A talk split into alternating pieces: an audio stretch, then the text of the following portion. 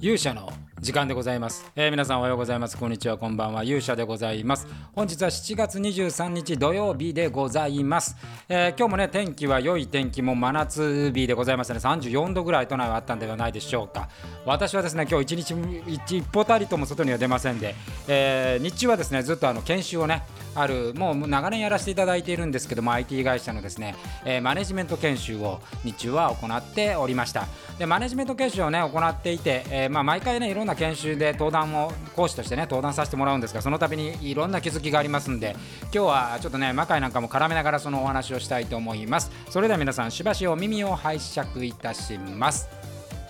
ということでですねえー、実はこの3ヶ月にわたってこのねもうもう長年やらせてもらってるんですけども IT 会社さんのね、えー、若手の管理職研修っていうのをやらせていただいてました。テーママネジメントっていうことで、えー、ずっとそのマネジメントの仕組みとかね、えー、まあその部下の育成方法とかまあそういうことをやるわけでございますけれどもまあそんなねあの難しいというよりはですね、まあ、私がいつもこう言っていることっていうか考えていることまあ自分でもねなかなかできないんですけどもチャレンジしなければいけないことっていうのは原則的にマネジメントっていうのはゴールに向かって、まあ、皆を進めていくマネージしていくわけですよ。だからそのゴールに近づくまずイメージを植え付けなきゃいけないっていうこととやっぱりそのゴールがですね明るい未来であるっていうことが、えー、すごく大事なポイントでございます。そして何よりもですね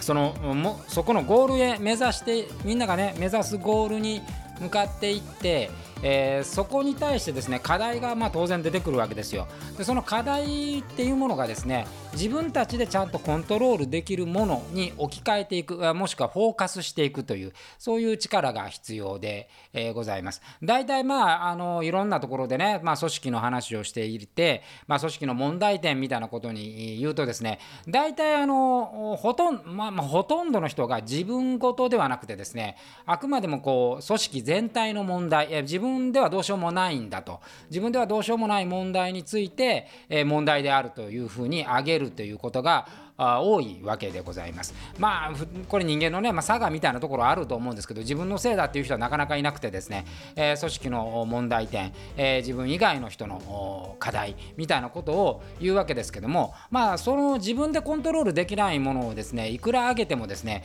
それは基本的に自分では解決できませんので、えー、そこに対するこう明るい未来イメージなんで湧きにくいと思うんですよね。やっぱりそのイメージを沸かすっていうか自分がこう良くなっていく、え組織が良くなってていくゴールが近づいていくっていうイメージっていうのは、まあ、自分がワークをちゃんとできているかというところから、えー、スタートをしているいくことが必要じゃないかなというふうに思うわけでございます。えー、マカイなんかでも同じことを考えることがあって、えー、よくこう自分はやってるっていう人がいるんですよね。えーまあ、これはあの魔界魔界だけ 魔界というよりは一般論なんですけども仕事やってると私はやってますっていう人が多いんですけど、まあ、思うのはですね、えーと私はやってていますっていうことはまあもちろん大事なことなんですけれども組織で動いたりチームで動いたりする場合はですね自分がやってればそれで良いというわけではなくてチームが向かっている方向にですね良い影響を他の人にも与えてるかっていうことが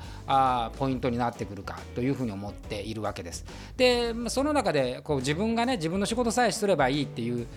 人もまあ中にはいますけどそれは本当に特殊なスキルを持っている人に限られているわけでございましてほとんどの人はですね誰かがいないと成立しない仕事をしているわけでその一部をねやっているわけでございますからあ自分がやっているってことは当たり前で、えー、それにこうそれがどう他の人にワークとして影響を与えてるかということを考えるっていうことが必要だというふうに思っているわけです。だからよく思うんですけど精一杯やってるっていうのはまあ当たり前なんでね、えー、その精一杯やってるってことをアピールされても困るということなわけです。でその自分がこうやっている中でまあそういうねあの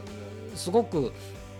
良い影響をね与える人っていっぱいいるわけですよ。例えば魔界なんかで言うとあのアキラさんとかね、まあ、鶴姫とかあ、まあ、真の鋼君とかもそうなんですけどやっぱりその稽古から例えば全力でやるっていうもう本当に手を抜かずに全力でやるっていう人がいたとしますと、まあ、あのそのメンバーはね常に全力でやってくれるんですけど全力でやるとですね相手もですね全力でやらざるを得ないんですね。そのスピードについてこようとすると。そうするとですね例えばそれを何度も繰り返していくことによって精度も上がれば体力もつくしそこに対しての集中力もつくっていうプラスになるわけですよ。じゃあ自分は例えば本番でバッチリやれるからあじゃあまあ手を抜くっていう人もいるわけですよね、えー、そうするとですねその手を抜いてた瞬間にですね相手はまあその本域ではできませんから相手に対する影響っていうのはマイナスになるわけですよ。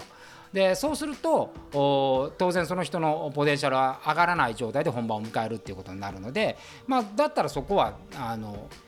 自分はできているけども相手に影響を及ぼしていないと、まあ、ちょっと分かりやすく言いましたよ。そういう形になるというところです。まあ、魔界なんかはね、まあ、稽古がもともと少ないんであんまりそういう人はいないんですけれど、まあ、例えば仕事においてもですね、えー、全力を尽くさずにですね、えー、自分のやれる範疇でしか仕事をしないっていう人がいるんですけれども、まあ、その場合はですねその周りの人にどういう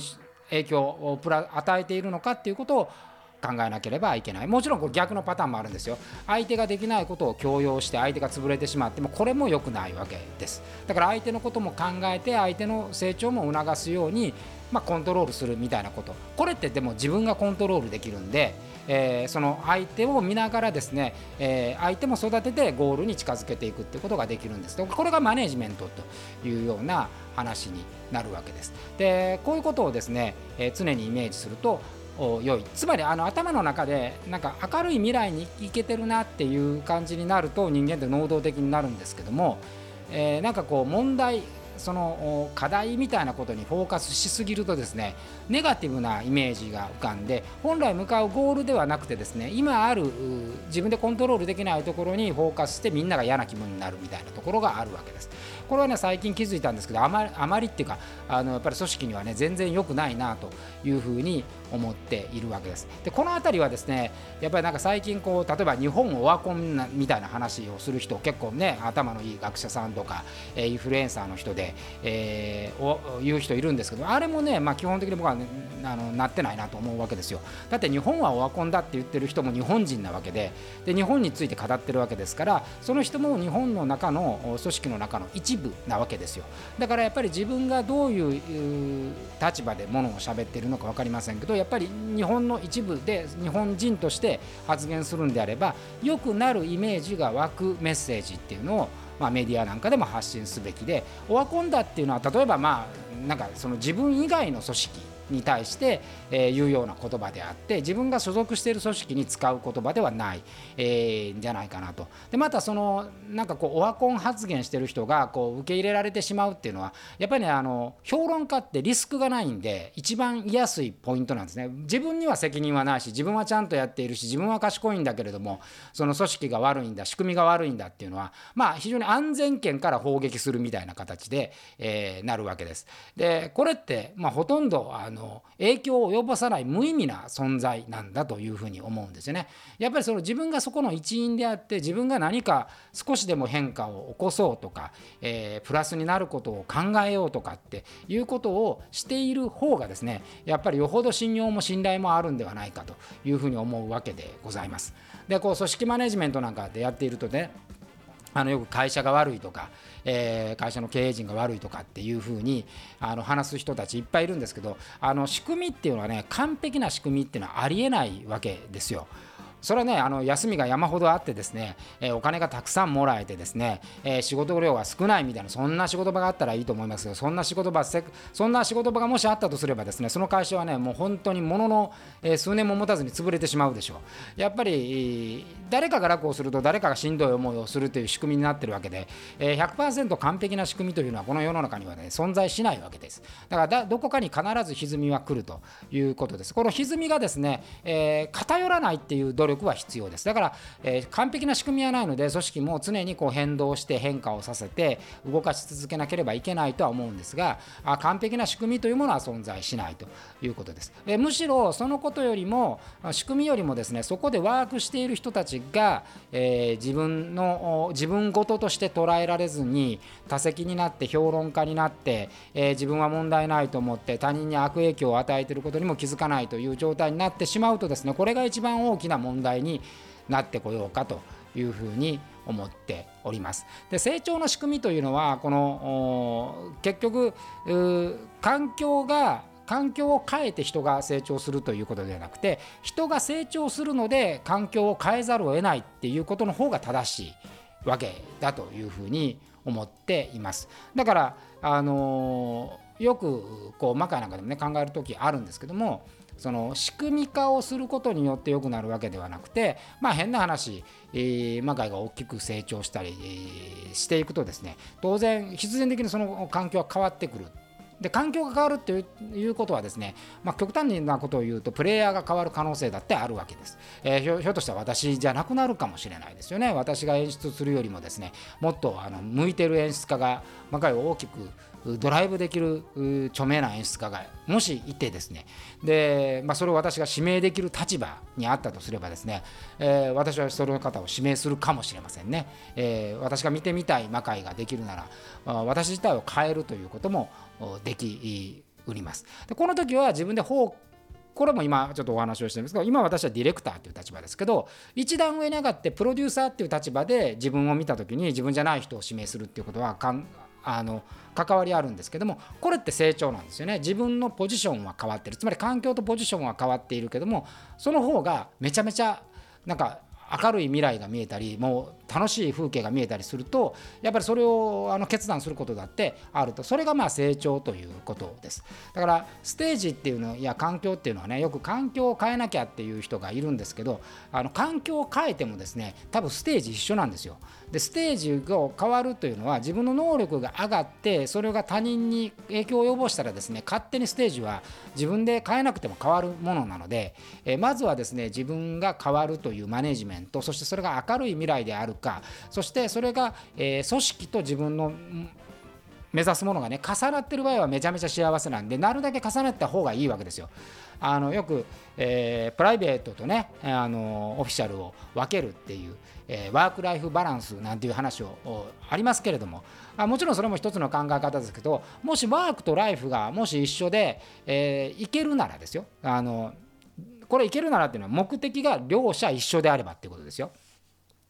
別々の目的だったらこれ成立しないんですけどもあのまあ、例えば私は今小説という仕事をしてます。小説家の仕事なんていうのはね、まあ、結構きつい仕事なわけですよ、えー、20万字とか30万字とかっていう、え文字を書かなきゃいけないってそもそもねっていうところがあって。でもちろんその出たものはですね売れるかどうか分かりませんし批判にもさらされることになるんですけれどもその一方でですね、えー、この本が売れて、えー、たくさんの人が感動して、まあ、私なんか出たらその読者カードなんかまさにそうなんですけどもお金が入るっていうよりもこれが読んでめちゃくちゃあのけなす人もいるけどこれで人生が変わったみたいなお便りをね、えー、まあ途中まもしも徳川家康が総理大臣になったら下は9歳から上は90歳の人までが、えー、読者カードで見知らぬ人があ送ってくれるわけです。でこうするとですね、えー、そこに対して自分のライフを捧げようという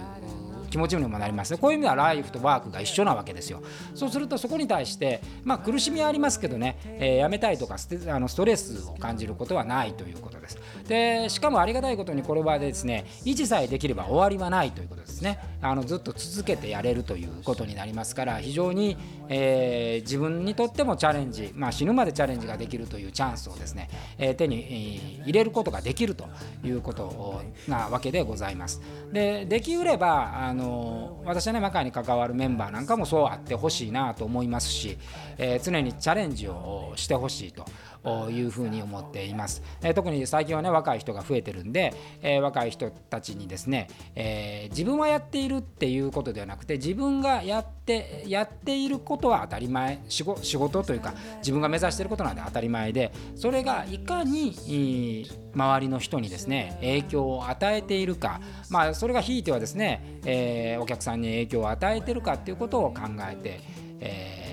もらいたいと。そうするとですねあの精一杯やるっていうことがすごく楽になるので、えー、楽しく明るいイメージが常に湧くかなというふうに思います、えー、今日もね今日あのそのマネジメントの出た若手のその管理職のマネージャーの方はめちゃめちゃ明るくて輝いてました。あのなかなかねその今回も Zoom で研修やってるんですけども大体こう1人か2人ねネガティブな人がいてそれに引っ張られるみたいなことあるんですけれども今回は全くそんなこともなくてですねもう話し合いが本当に発見の連続でございまして私もあの新しいこう刺激をねたくさんもらえた素晴らしい研修でございました。ということでまあ明日はねえっ、ー、とおそらく地味に編集と執筆という一日になろうかというふうに思うんですけれども、えー、まあまあ夏も暑いですからね皆さん、ね、あの熱中症は特にね気をつけていただきたいというふうに思います、えー、魔界はちょっと凪のタイムに入ってますが8月14日ですね、えー、劇団渡りたけし旗揚げ公演ありますのでこちらもバカバカしさ満載なんで、えー、みんなで大笑いして、えー、楽しみたいと思いますんでぜひご来場お待ちしております、えー、現在なんと5名の方がね 購入していただきましたよ、えー、まあ、劇場そんなにね広いとこじゃないんですけどね、えー、もっとたくさんの人とお会いしたいなと思ってますんでぜひ、えご検討いただければと思います。それでは勇者の時間はこの辺りでまた次回お会いしましょう。さようなら。